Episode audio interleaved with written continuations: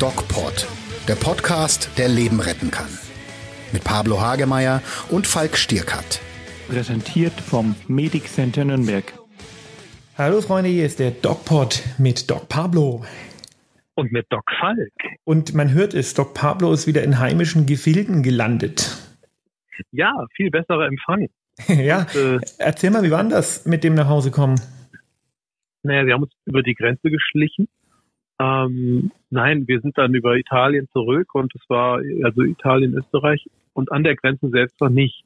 Also wir sind über diesen, wer es kennt, äh, von Innsbruck kann man nach Garmisch über den Berg und äh, da ist keine Kontrolle gewesen. Ich habe jetzt gehört, dass in äh, also mehr in Richtung Osten nach Kufstein, dass da teilweise zwölf Stunden die Leute stehen. Also unglaublich. Ja, ist ja ein bisschen chaotisch, ne? Wenn man über den Flughafen äh, landet, dann hat man gar keine andere Wahl, als direkt zum Test zu gehen.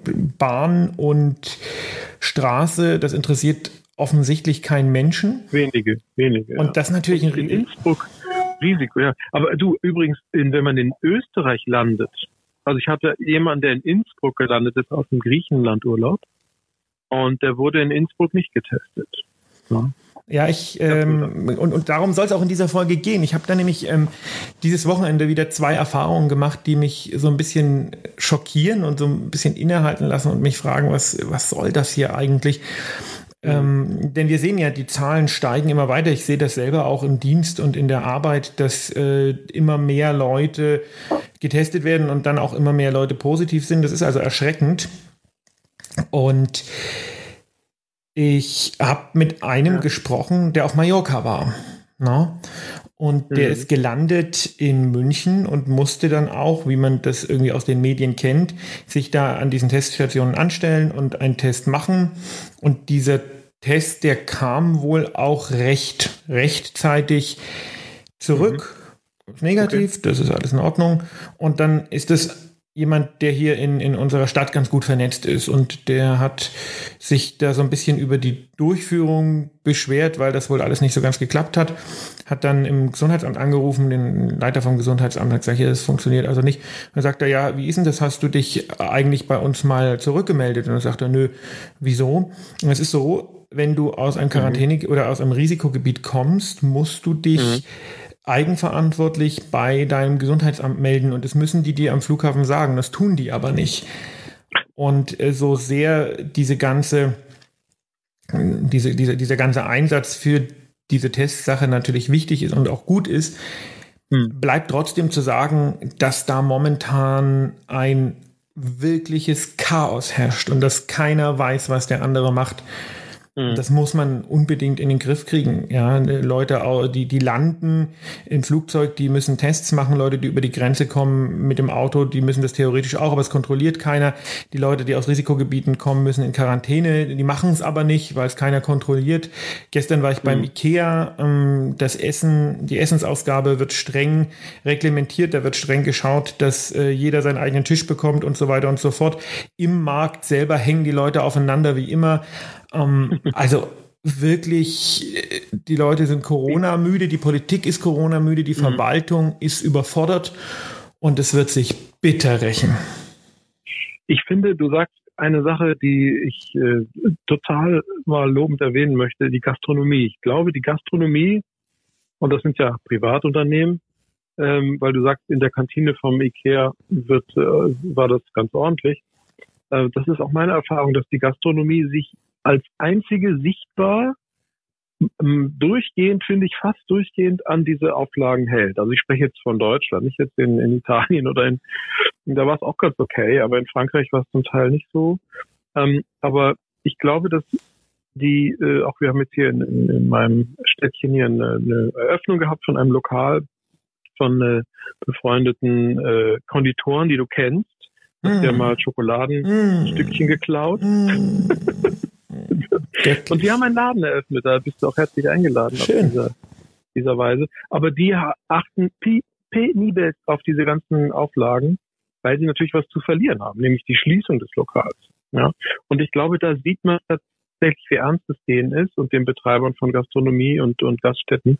Aber diese andere Seite, diese öffentliche Hand, die die da versucht, das zu regulieren und zu steuern, äh, macht es so erratisch, dass es schon erschreckend ist, oder? Du, ich hatte letztens ein Gespräch mit einem äh, Freund von mir und Gastronomen, der sich jetzt sogar für viele tausend Euro so einen HEPA-Filter in die Bude stellt. Das, der hm. der äh, filtert die Luft praktisch keine Ahnung, 12 oder 15 Mal die Stunde, wälzt er die komplett mhm. um und filtert Aerosolviren raus. Das ist jetzt das neueste Ding. Für Gastronomen gibt es auch Studien dazu, die zeigen, dass das wohl tatsächlich die Virenlast im Innenraum massiv senkt. Also gebe ich dir völlig recht, da wird sehr, sehr, sehr viel äh, gemacht und die Leute bemühen sich, äh, obwohl sie kaum was verdienen, äh, weil es einfach um mhm. ihre Existenz geht. Und auf der anderen Seite muss man sagen, das ist mein Eindruck, das ist meine subjektive Meinung, versagt die öffentliche Hand vollkommen. Also die Intentionen sind gut, die Intentionen sind da, aber die Umsetzung ist sowas von peinlich und sowas von desaströs und äh, man darf sich nicht wundern, dass vielleicht weniger gebildete Leute dann die äh, fürs Vertrauen in die Politik komplett verlieren und dann gleichzeitig eben auch mhm. sagen, okay, dann ist dieses ganze Corona-Ding wahrscheinlich noch vorgeschoben. Und das sind zwei unterschiedliche Paar Schuhe. Corona ist scheiße ja. und Corona ist gefährlich. Aber mh, mm, mindestens genauso gefährlich ist das Versagen der Bürokratie, was wir gerade beobachten. Jeder macht was anderes. Keiner hat eine Struktur. Jeder hat Ideen, die dann am nächsten Tag umgesetzt werden, ohne ja ohne irgendein Konzept. Da gehen, ähm, da gehen ja. äh, Testergebnisse verloren. Jetzt muss man sagen, politisch muss der Söder das sicher verantworten. Aber es zeigt doch, dass da irgendwie 44 Leute gar nicht gefunden wurden oder wie viele das sind, die positiv sind. Das ist nicht Söders Schuld und das ist auch nicht unbedingt Schuld von dieser Hummel, sondern das ist einfach die Schuld der desaströsen deutschen Bürokratie, die nicht digitalisiert ist, die einfach ja. nicht ja. funktioniert. Und da ja, ist genau. das Versagen auf niedereren Ebenen, auf den, auf den Ebenen der Leitungen der Gesundheitsämter und so weiter und so fort. Das sind die, die momentan gerade versagen und das ist ganz schlimm. Und äh, zwei Stichworte. Digitalisierung. Im Urlaub hatte ich, habe ich äh, über WeTransfer ein Podcast-Interview mit äh, Thomas Darchinger geführt und habe aus Frankreich eine, ich sag, weiß nicht welche Datenmenge, aber es war eine halbe Stunde Gespräch. Das war in einer Minute war das durch. Ja. Wenn ja. ich aus Deutschland hier in, über WeTransfer, wer es weiß, das sind diese, ist diese Plattform, wo man große Datenmengen sehr schnell äh, verschicken kann. Ähm, wenn ich das von hier aus schicke, wenn ich dir also jetzt hier einen Mitschnitt schicken würde, braucht das eine Stunde, bis das durch ist. Ja. Und, und das ist eine Katastrophe. Und die deutsche Politik, und das müssten wir wirklich sagen, und da ist Söder auch mit in Anführungsstrichen schuld oder keine Ahnung, wie da die Zusammenhänge sind.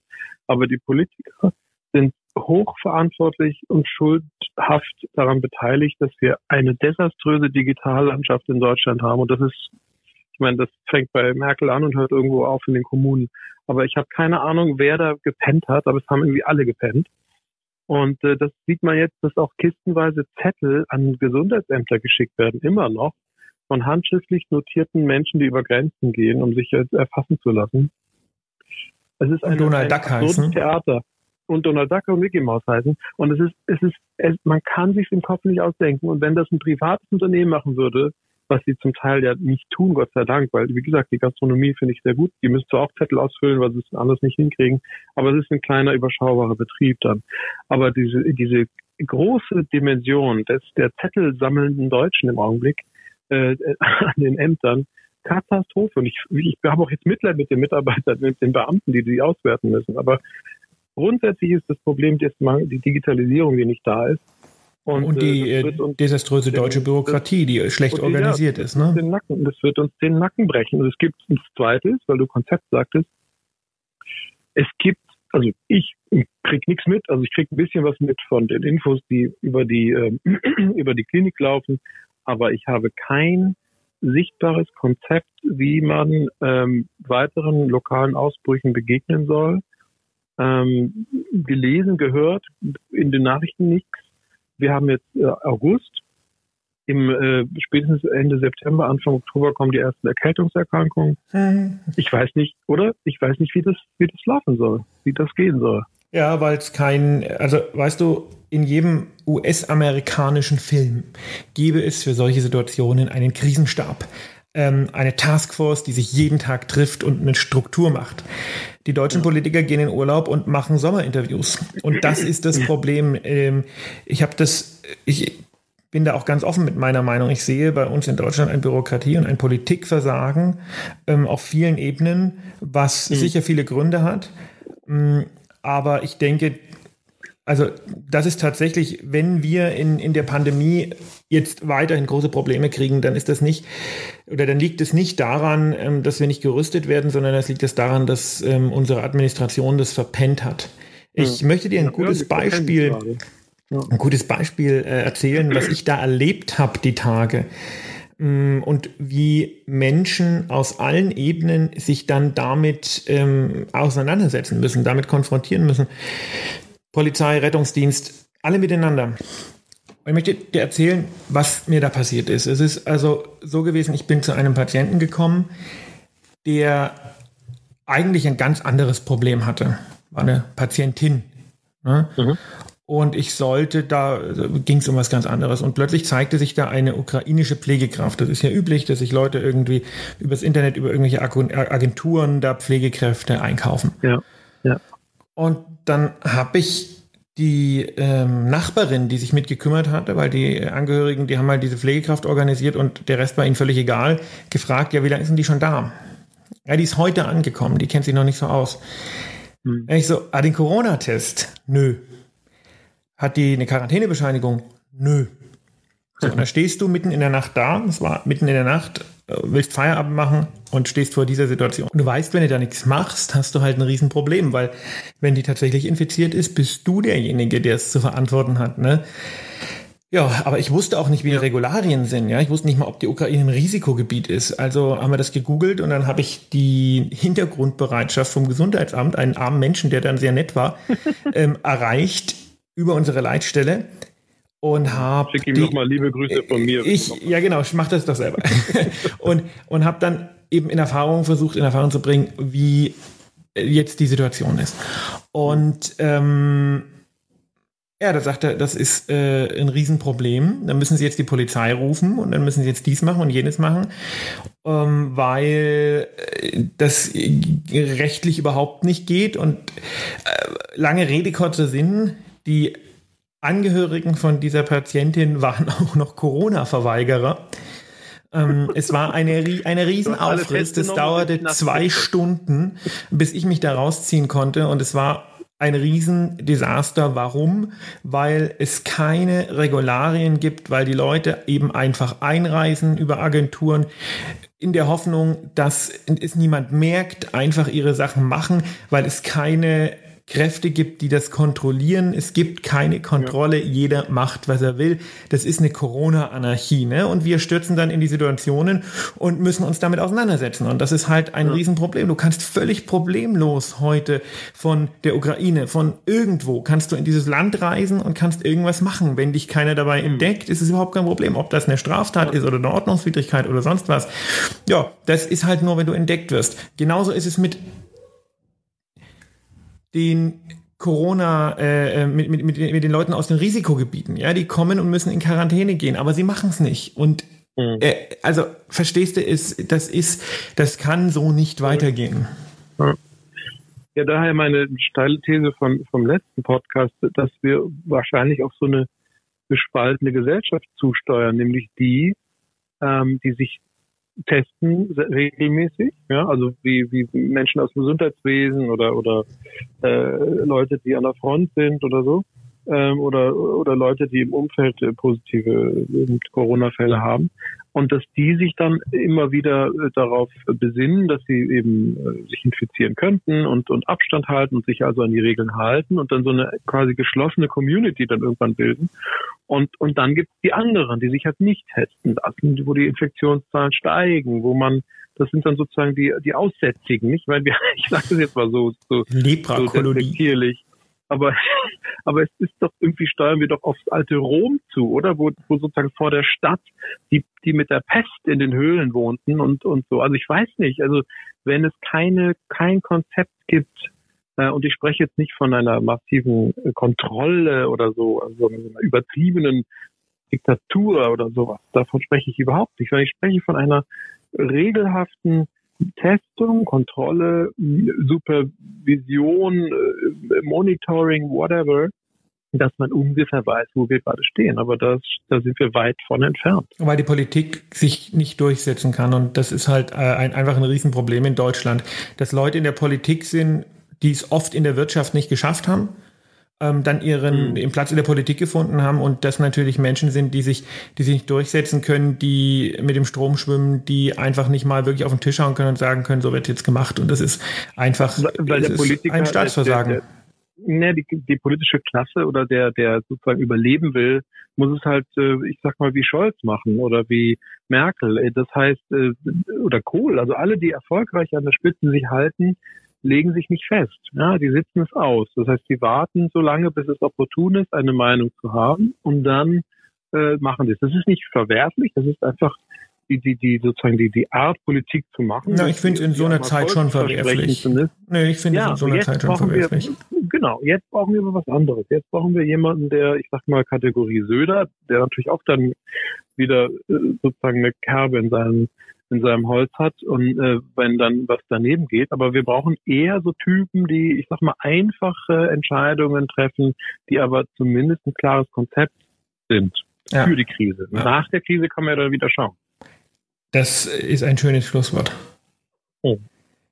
Pablo, ich wünsche dir eine wunderschöne Woche. Euch auch und uh, uns würde natürlich wie immer interessieren, ja. wie ihr das seht. Findet ihr, wir haben hier ein Staatsversagen oder findet ihr, das ist alles gar nicht so schlimm? Schreibt uns in die Kommentare, folgt uns und äh, bleibt gesund. Und wie immer, geht achtsam mit euch um. Mehr bei uns im Netz auf nordbayern.de.